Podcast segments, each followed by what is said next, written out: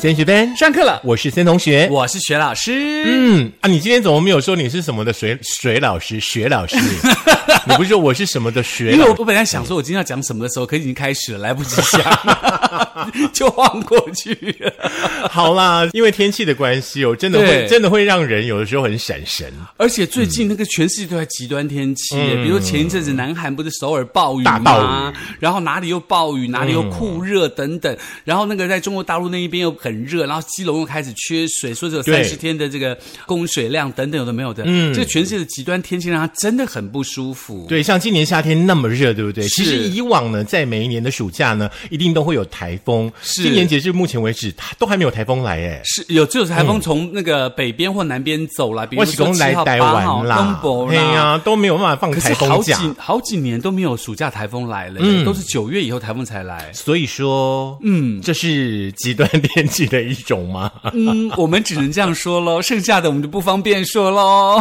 好啦，今天来跟大家讨论一下，就是那个在夏天当中，对不对？很炎热的时候呢，有些朋友如果说没有太注意呢，这个呃生理的条件的话，是很容易丢刷，就是中暑哦。嗯那当然也跟大家所处的环境呢会有关系。对我们一般可能认为说，可能呢必须要是在大大太阳底下啦，或者是户外啦、高温的工作者啦，是比较容易丢刷，对不对？是其实我们今天要跟大家分享的是一个我觉得很新的概念，我好喜欢哦。哦，怎么说呢？怎么样新？就是你知道室内也会丢刷中暑吗？很难吧？怎么可能？嗯是不是？对啊，因为你说室内，我们在不在外面晒太阳，也不在外面把你桃啊，那罗嘎贝西那里扣零丢刷，对好，先给大家一个场景来想一下。嗯，哦，你可能呢把车子停下来，去这啊、全联去家乐福，或者是上个半天班之后呢，你再回到车上的时候呢，那个温度是不是会让你觉得很要命？对在那样子的环境之下呢，你就有可能会中暑了。哦，而且像我，像我们家，我自己是住在那个顶楼，对不对？再加上西晒，是每一天一要进房间的时候，你知道冷气机上面每一天都显示三十六度，哎。哎呦，是不？是？我就说我住在一个夏天撒哈拉、冬天广寒宫的地方，哇，好幸福哦！是哦，你就不来我家坐坐？我家还好，都恒温在三十。你家好冷。好了，那其实根据这个卫生福利部哦，即时疫情监控及预警系统的分析啊，二零零二二年呢，七月一号到七月二十四号，就有六百五十九个人因为中暑、热衰竭等急症送医哦，相比去年同期的三百七十人高出一点八倍。哇，那很多人呢，为避免在室外啊晒到这个头昏昏嘛，不少的人决定待在家里啊，靠冷气啊或电扇来避暑。但是有可能这也会造成你中暑的原因哦。因为我们大多数的人呢，对于中暑这件事情的了解哦，可能大部分呢都是停留在那个我们刚刚说的啊，像跑里桃啊、晒太阳，对不对？嗯然后呢，一直流汗，汗流不止，对对不对？就高哎嘿然后再加上呢，可能没有适时的补充水分啦，或者是电解质，然后呢，可能那个状态之下呢，你就会头晕目眩哦。嗯，呃，其实你知道吗？如果说你电解质没有补充够，你的腿哦，晚上睡觉还有可能会抽筋哦哦，。六斤？真的真的，哦然后但是实际上的这个中暑的话呢，没有那么的简单哦。是大家呢想一下哦，就是说，当我们的人体当中的水分呢大量的流失的时候呢，嗯你的血液哦、也会变得相对的比较浓稠。是就会走跑得比较慢。对对对，嗯那国民健康署呢，就针对呢热伤害哦，来为我们呢介绍一下。长时间呢，如果说处在呢这个缺水啦、暴汗的情况之下哦，血液循环会变得比较慢，然后呢，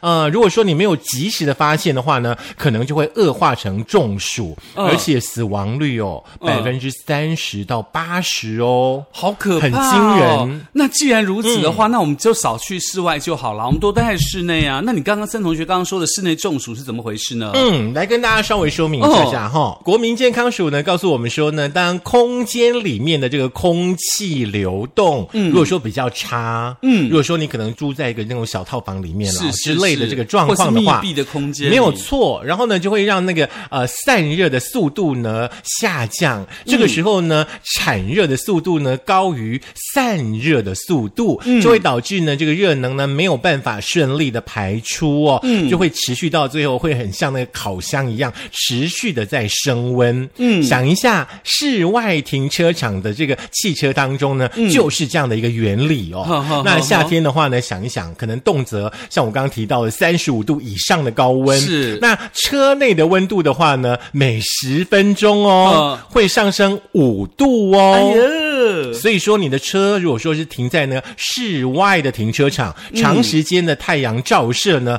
有可能车内的温度真的可以煎蛋六十度以上。好可怕哦！所以很多人就常常把小孩或是那个狗狗啊、猫猫放在车上自己去买东西，对。没想到一买太久，里头冷气吹太爽，就他们在热衰竭了，对，就很可怕，就会死掉哎。是，所以说呢，国民健康署呢就叮咛大家说呢，炎夏日当中哦，大家千万千万要记得，尤其是家里有长辈的朋友，是。一定要提醒长辈哈，因嗯为长辈比较节俭，他们想要省电，或者说呢，怕这个热风哦吹进呢这个屋内，然后呢就不开空调，不开门窗哈，嗯，安呢写问题，哎呦。要建议大家呢要适当的通风，是。否则呢你体温调节的功能哦比较差的，像是老多郎、年长者嘿。哦，小朋友就有可能呢会出现呢严重的热伤害。嗯。还有呢，外出的时候，老师刚刚也提醒大家了，不要把小孩、宠物呢留在车内，以免呢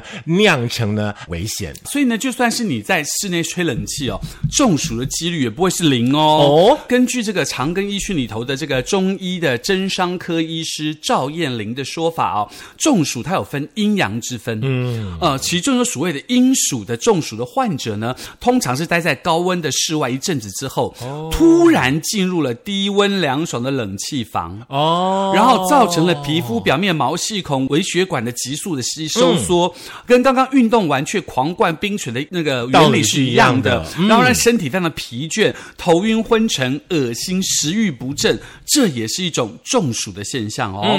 所以刚森同学从外面突然走到徐老师家里头，你会不会觉得自己有这种感觉？我刚刚就跟你说，你家好冷哦。就阴暑，我有没有赶？我有没有赶快叫你说，赶快把冷气关小一点，不然把电扇关掉。就是阴暑的感觉，有没有？就很可怕。嗯，而尤其又是七月天，真的很可怕。老师刚刚提到那个头有点昏昏的哦，如果说你夏天呢有这样子的一种生理的状况发生的时候呢，是。嗯，就要特别特别小心哦，因为呢造成中暑的原因很多，有的时候呢，像你晒完太阳之后呢，没有多久就觉得呢那个头昏脑胀哈、而且呢会让你呢自己想到说我我是不是中暑了哦？那室内呢又因为吹着冷气，容易忽略掉身体的不舒服。哦，对对，有可能，因为大家觉得很舒服，就不想动或什么之类的。如果说你没有及时的察觉的话呢，嗯，后果就会比想象当中的严重哦。是是那对此呢，知名的中医师呢，啊、周宗汉呢，他就提供了一招呢，很简单的方式呢，来帮大家呢做判断。判断自己有没有中暑，对不对？嗯，这个方式呢，就是用大拇指跟食指，嗯，两眼间的印堂，就是在我们两个眼睛中间，有没有？中一个地方叫做印堂，就是把食指跟大拇指放在印堂两边吗？对，然后这样嗯子轻轻的掐一下。掐一下。那一旦出现了这个红红的线，就表示有中暑的迹象哦。我有？吗？我看一下，我刚刚马上捏了。刚捏了吗？这样哦，你要死！没有哎，没有红线，有一个黑线，黑线就是要打肉毒杆菌的，好不好？没有红线，有嗯黑线。这样大家会了哈。自己嗯有的时候可以稍微掐掐看，拇指跟食指掐在你的呃眉心中间，用力一按，一按内有出现红红的一条线，表示你中暑了。我来看一下薛老师，没有哎、没有很而白且你今天这里的皱纹都没有了呢。你最近用了什么我吗？没有啊，我怎么 么这么怎么我这么什么都没有平坦，我就是一个很自然的人呢、很紧呢。你上礼拜打了什么吗？没有，我都没有。是只是开玩笑的啦。嗯嗯，那当然啦。其实如如果你发现这家一捏了以后，发现你在这个印堂这个地方有红线出现的时候呢，基本上呢就有中暑的可能性。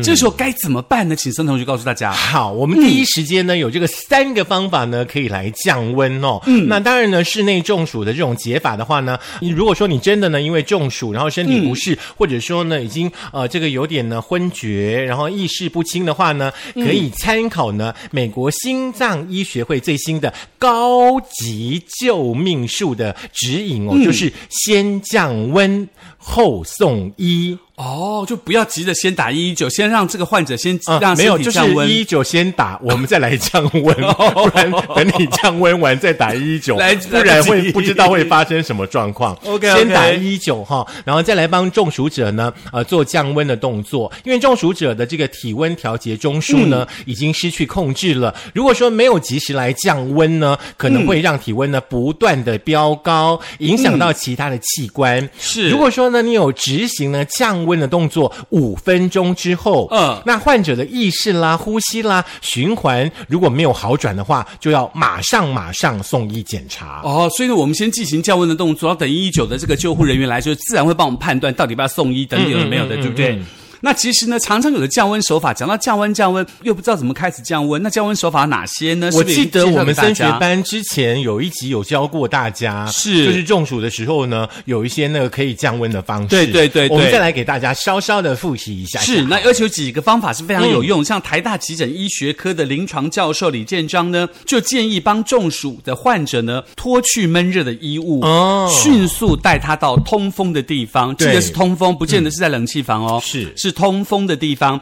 最重要的是确认对方是不是有意识，嗯，喝水会不会呛到，嗯，如果可能的话，尽量帮他补充冷开水、或者是电解质液。那么星光医院呢，加医科的医师哦，柳鹏池柳医师呢，呃，他也同样的推荐大家，嗯，你平常呢可以准备一些这个冰水袋。如果说呢发现了这个中暑患者的话呢，可以把冰水袋呢放在大动脉流经，而且呢血管比较薄的地方，嗯，像是腋下啦、胯下啦，都可以呢加速降温。哦，这个很重要因为一般人不知道，可能放头啊、放脖子啊，可能没什么用。可是你放腋下或是胯下这个部分的话，它降温速度会更快。对对对，所以说你看这个冰水袋是不是居家得常备的一样？嗯，不然就把它买很多冷冻的肉品，然后把那肉品当冰水袋放下去。对，然后你夹在腋下或者是该冰衣就熟了，是不是要讲这个？然后接着就可以我现在了渐渐可以抓出你要讲什么了。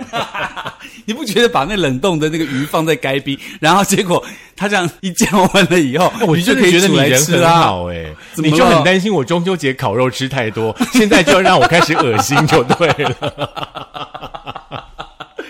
好，啊那，最后呢，要提醒大家哦，就是美国心脏医学会高级救命术当中呢，提到的这个舒缓体温的秘诀哦，在一旁有人看顾，然后呢，时刻的确认患者的反应等安全的状况之下呢，由于呢这个水中的对流是空气的三十二倍，嗯，可以把中暑的患者呢泡在冷水当中。哦有维浴缸的人可以对泡浴缸里维持呢头部在水面上哦，也可以帮助呢患者呢快速的降温。呃，但是也有注意哦，患者如果对水温感到不适，有明显的挣扎或抗拒的时候，不要勉强，嗯，不然的这个降温的效果会受到影响哦。对对对对对，那其实呢，如果说泡在水里头放了很多冰块，会不会有用呢？没有用。哦，真的吗？嗯，那怎么办？你冰块没有办法涵盖它的全身呐、哦刚刚那个水冷水对不对？嗯可以让它全身都泡下去啊。嗯你如果泡 泡在冰块上，嗯它可能这里有泡到，这里没有泡到、啊。哦，那所以送去殡仪馆冰冷冻库。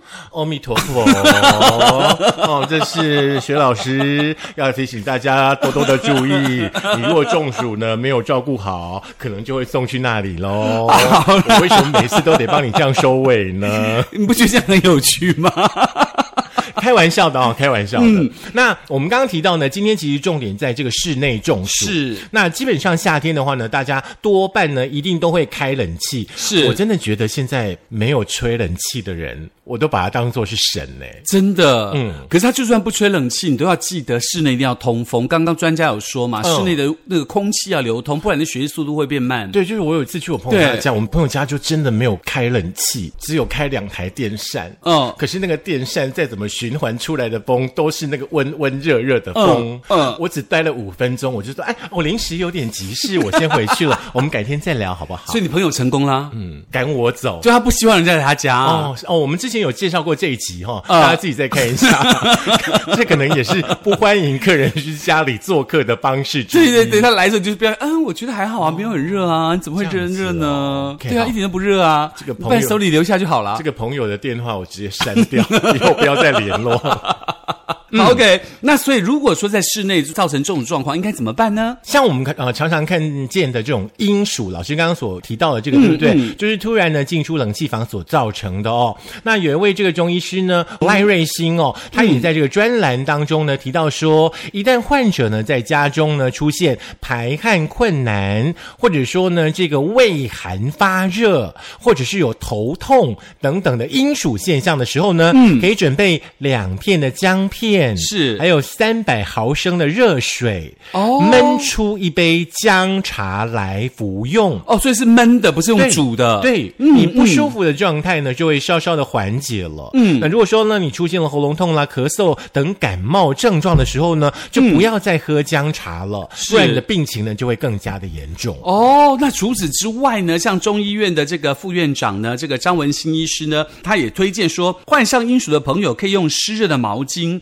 冷敷这个大椎穴跟内关穴两处哦，差不多五分钟左右，同时再搭配按摩二十下，还能够达到清热消暑、降心火的功效。嗯，那大关在哪里呢？就是在我们的这个手啊，手掌下面哦，你大家把手这个手掌让整个摊开来，然后下面有三个指腹还是四个指腹的地方，就是所谓的大关穴了。嗯，哦，就可以敷在这个地方，然后呢搭配按摩二十下，就可以达到清热消暑、降心火的功效。嗯，而且呢，这个地方的皮肤比较薄，冷敷散热的效果也相当的不错哦。嗯嗯嗯，我稍微补充一下，老师刚刚提到的这个穴道呢，其实有两个穴道哦，一个叫大椎穴，一个叫内关哦，穴。对，内关穴。哦，那呃，老师刚刚提到呢，你可以用你的三指，嗯，去除掉你的拇指跟小指的三指，把它放在呢你的手腕的地方，嗯，三指放下去之后呢，有没有？这里就会出现一个，这个就是凹穴的地方，这是内关穴。。对，哦，好，那所以呢，大家记得、哦、这些方法都会教给大家。